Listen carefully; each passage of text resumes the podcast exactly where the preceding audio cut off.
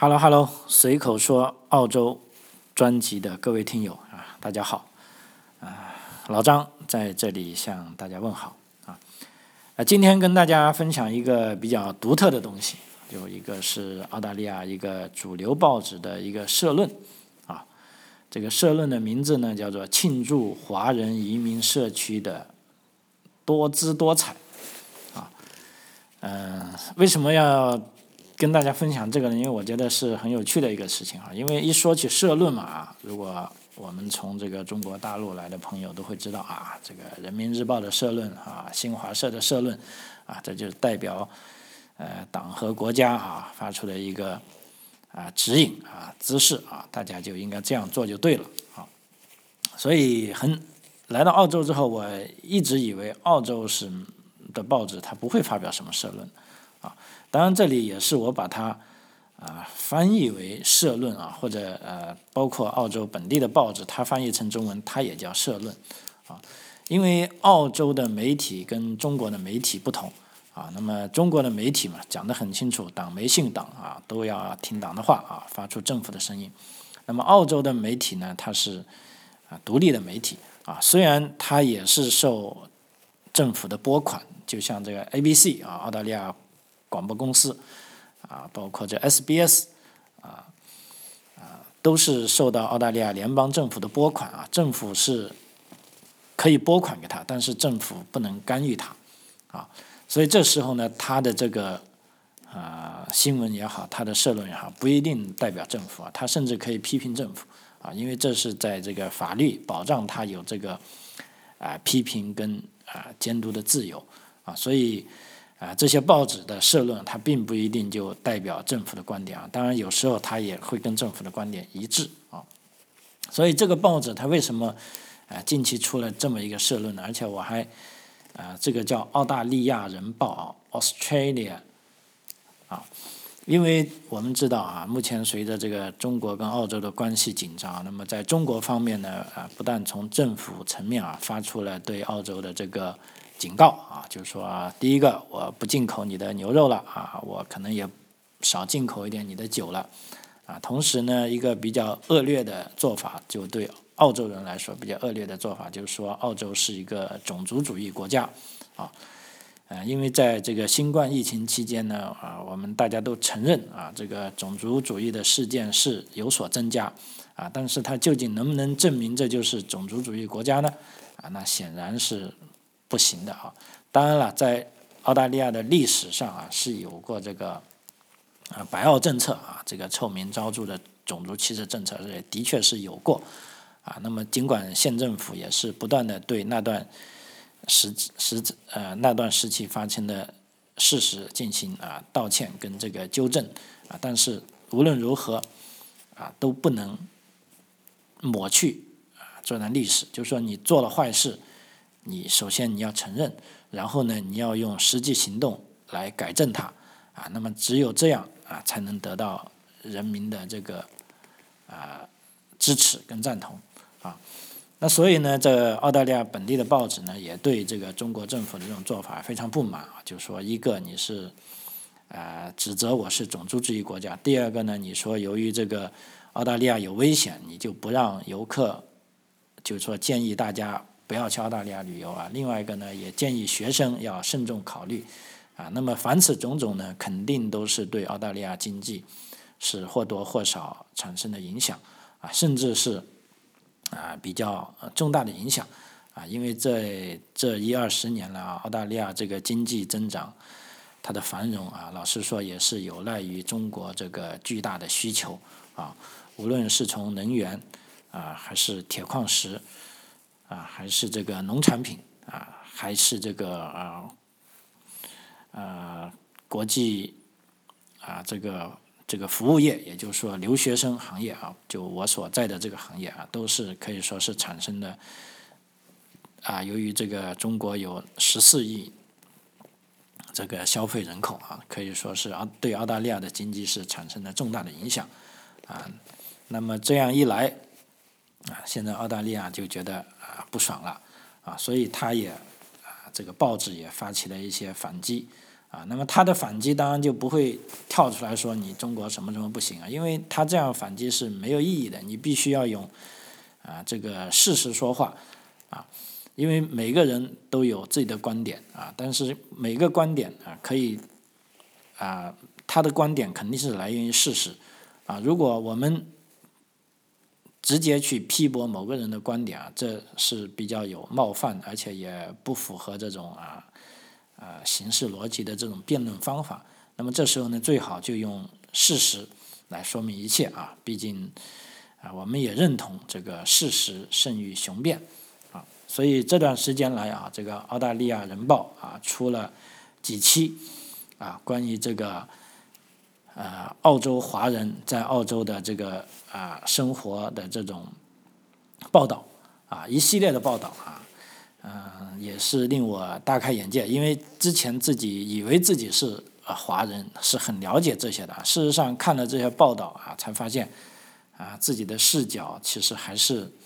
嗯不够开阔啊。那么看了人家的报道之后，就觉得啊，我们原来是这样的啊。所以在以后我的几期节目，或者在之前的一些节目，我也会引用一下啊这些报道的一些数据也好。或者一些史诗也好，来让大家更好的了解啊我们在澳大利亚生活的具体情况啊，因为也有很多要想来移民跟留学的朋友问我澳大利亚到底应不应该来啊，那么这时候我会毫不犹豫的建议他啊，你应该来，呃，移民就不用说了哈，嗯，甚至有的人把这时候移民。啊，跟在五六十年代那些人离开中国大陆去到啊香港一样，或者在六七十年代啊，在我们广东有有一阵是逃港啊，就逃去香港啊，就离开啊这个水深火热的地方啊。当然现在情况没那么严重，但是啊，我总觉得至少从言语上已经有那么严重了啊。包括在我的这个啊评论区啊，你们看的用那个文革式的语言啊，其实。我是很不屑的啊，就，但我觉得，就像文革这种东西啊，如果我们一天不去反思它啊，一天不去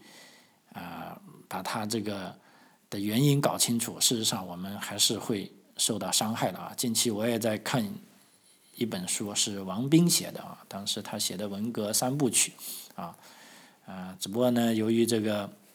里面涉及到西路军的历史，跟这个当时林彪选妃的啊，他的第二、第三部在中国大陆一直不能发表，啊，后来呢就改在台湾发发表了。那这三本书正好本地图书馆也有啊，分别是《海平面》啊，六六年跟这个《浮桥少年》啊，我觉得他写的啊非常好啊，虽然是繁体的，而且要从右边往左看的啊，但是我都是啊。这个非常努力的啊，把它看完了啊啊，可以说这种，尤其是他对这个文革的反思啊，说的很彻底。就是说，这不是说一个人的错误啊，也不是单纯的说是啊，这个坏人得势，好人受欺负啊。其实这是一个整个民族的灾难，是每个人他或多或少都为这个文革的这种疯狂发展啊是。做出了自己的贡献啊，这个才是最可怕的。就是说，在那个疯狂的年代，那些疯狂的人们，就是说，没有一个就是说，单单他可以说他是百分之百的好人啊。当然，人性是复杂的啊，就有的人在某一时期做了好事，在某一时期做了坏事啊。但是在这整个疯狂的年代中，如果大家还不去很好的反思呢，那这个事情啊，他再重演一遍也不是不可能的。啊所以我是建议大家都可以去看一下这些书，因为之前在中国啊，我也很喜欢历史啊，也去看了这方面书，但是觉得都现在反过来对比一下，那些书还是简单的就写的，就是说从这个反思的层面啊不够深啊，还是想着这个，就说我是好人，你看我受到坏人的迫害，就说好人受害啊，坏人得势。那问题是，嗯，他不是那么简单的。啊，就是说，其实每个人，我刚才讲了，都在这个雪崩的时候啊，没有一个雪花是无辜的啊。那在这时候呢，我觉得全民做一次啊反思跟深究，这才是我们这个中华民族啊可以继续进步的所必须要经历的一个事情啊。但很遗憾啊，在目前的情况下啊，没有见到啊，甚至这个新的领导人还把这个文化大革命啊说成是什么三十年的这个艰辛探索啊，这简直是太扯了啊！好，不扯太远了啊，我们讲回这个澳大利亚这个《澳大利亚人报》的这个社论啊，刚才讲过，它的名字就说庆祝华人社区的啊多姿多彩啊。那么这个首先呢，他讲了一个这个记者，这个叫 Graham Lawley 啊，他说他所做的澳大利亚华人的系列报道，提供了一个令人信服的提醒啊，那就是几乎没有一个整体统一的移民社区。啊，会有这样的事啊！的确，在澳大利亚居住的，在中国出生的人口啊，我们讲的在中国出生，就是指在中国大陆出生的人口啊，数量这个迅速增加。而在这种增长开始不求之后啊，这个啊，习近平主席啊执政下的中国啊，呈现出沙文主义和专制的特征啊。但是，华人在澳大利亚的存在源远流长。啊，今天啊，澳大利亚与北京之间的麻烦，希望会被证明只是一时的不快，而互惠互利将成为双边关系的基石。啊，所以我们看这个啊社论的基调啊，还是啊互惠互利啊，不是像这个这个这个胡锡进一样这样来呃叫骂的啊。那这种叫骂的辩论呢，其实是很没意思啊。那么，在一八五零年代啊，金矿的发现首先吸引了大批具有冒险精神的华人。在第二次世界大战后，许多华裔移民的来源是东南亚。然后，在一九八九年啊天安门事件之后的余波中，许多教育程度高的中国大陆人士的涌入，使澳大利亚华人的人口有了今天看到的可观的增长。啊，在近年来大部分时间里，中国都在讲述一个好故事，啊，就一个有益的贸易伙伴，以及高利润的教育出口行业的关键市场。那么现在，啊，澳洲的经济正遭受这个新冠病毒大流行的痛苦，啊，澳大利亚也陷入了中美之间的权力角力中，啊。可以理解，一些澳大利亚华人感到忧虑啊。毫无疑问，反对华人的种族主义曾经是我们历史上的一页啊。想想一八六一年的这个蓝冰平原暴动和澳大利亚联邦的这个白澳政策啊。但是，多民族的澳大利亚已成为一个开放而热情的地方。这里的华裔侨民的历史是我们社会相当大的成功和成就之一，这些华裔侨民的来到，而且他们依然希望将家庭成员带到澳大利亚的愿望依然强烈，啊，当新冠疫情发生的时期，在种族主义事件发生之后，啊，我们需要果断。采取应对措施，啊，但是夸大种族主义会适得其反，目前啊，中国北京当局试图打种族歧视牌来劝阻国际学生来到澳大利亚，从而在经济上惩罚澳大利亚，并转移人们对啊他们在我们主权边界内施加政治影响的注意力。啊，这可以追溯到数年前，啊，比如说啊，至少可以追溯到二零零八年，啊啊，当时北京曾组织学生在坎培拉的奥运火炬传递中挫败了支持西藏的抗议活动，而更近期则有很多记录显示，存在控制华人社区并干预我们政党政治的运作。啊，有证据表明有多名华人，啊，当然他并不都是澳大利亚公民，啊，使这种策略成为可能，啊，有些人似乎是啊中国共产党的党员，另一些人则自我坚信与北京的利益保持一致，事实上有利于澳大利亚的未来。啊，那些不是华人侨民的人应该记住这所带来的压力。啊，中国作为一个国家，而不是其政权，这些人他们与中国的关联，并不让任何人变得不够澳大利亚。但是这里面有更黑暗的一面，啊，这个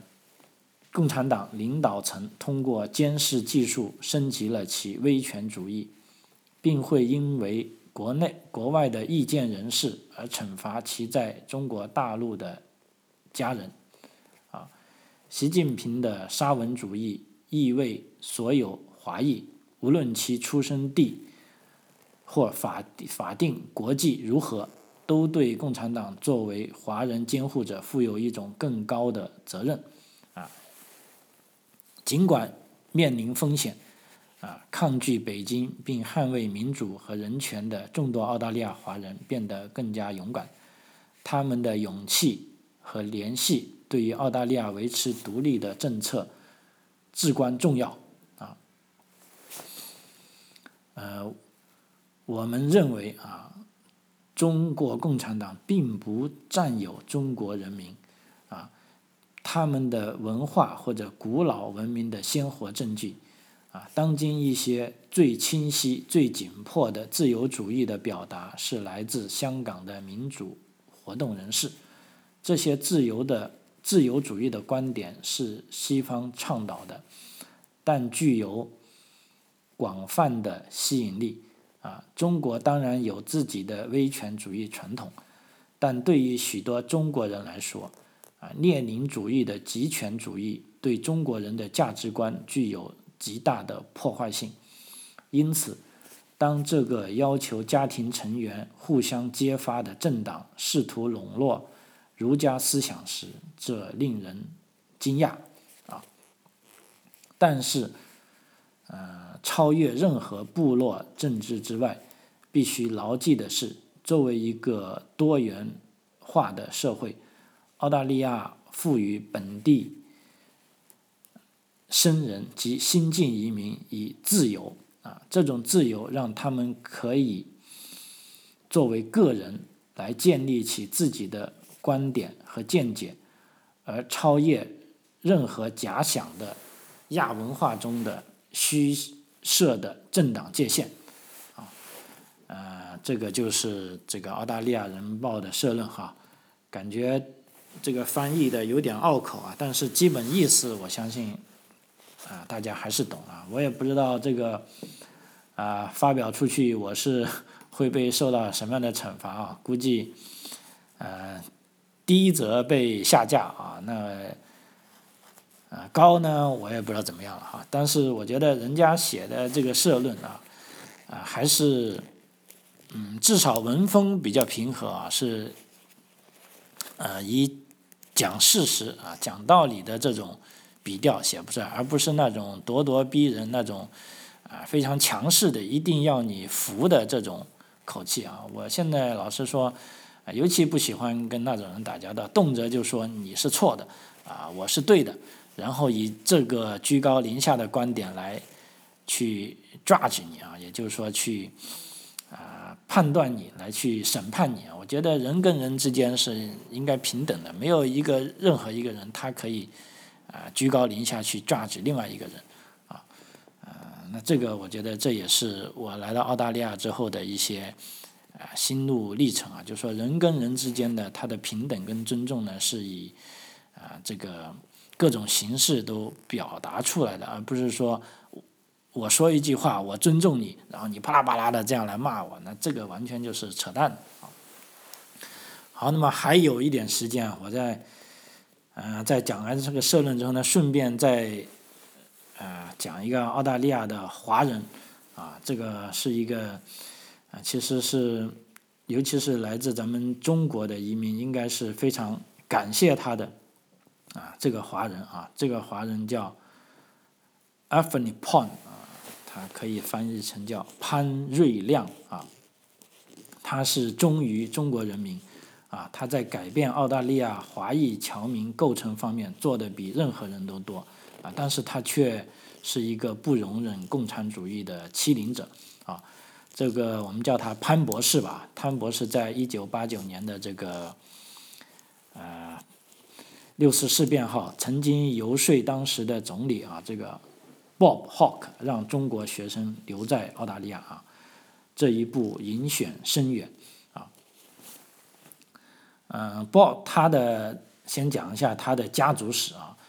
他是从马来西亚来到澳大利亚的啊，